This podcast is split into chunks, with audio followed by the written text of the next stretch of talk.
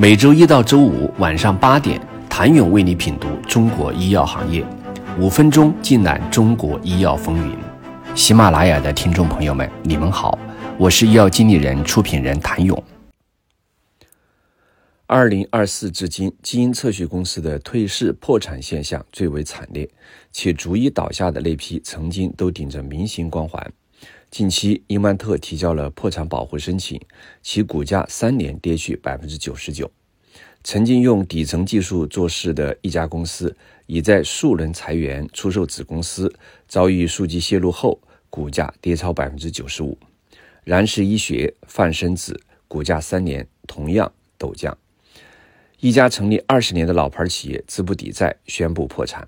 国内一家中型基因测序企业，三年前风光无限。三年后，中高层人走茶凉，就连全球基因测序老大英美纳也陷入八十亿美元的并购失败、大规模裁员、前 CEO 请辞、业绩受挫的至暗时刻中。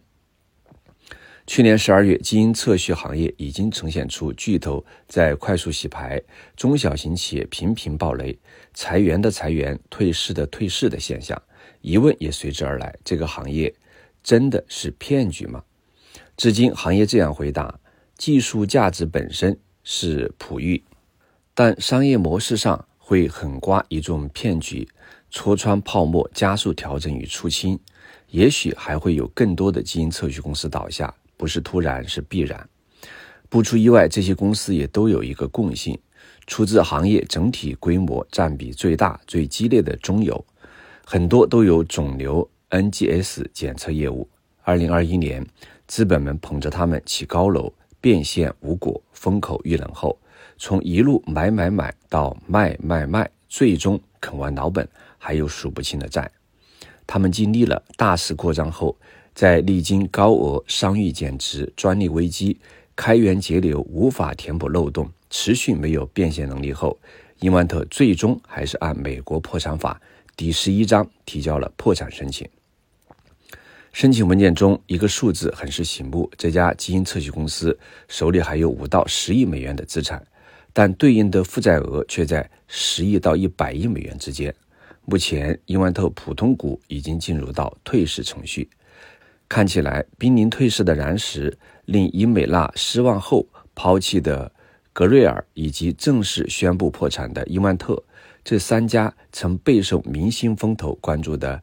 NGS 检测公司成长故事各有各的精彩，但最终走向都有些相似，尤其是伊万特和格瑞尔，两者的商誉减值都很高。格瑞尔高昂的商誉和无形资产减值严重影响了英美拉业绩。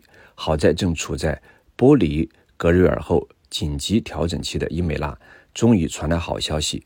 空悬近半年后，英美纳大中华区总经理终于官宣，新掌门人为此前西安杨森担任董事长、总裁一职的郑磊。郑磊的加入无疑希望能够提振中国区业绩。基因测序会是二零二四年第一个摔倒的行业吗？请你下周一接着收听。谢谢您的收听。想了解更多最新鲜的行业资讯、市场动态、政策分析，请扫描二维码。或添加医药经理人微信公众号“医药经理人”，医药行业的新闻与资源中心。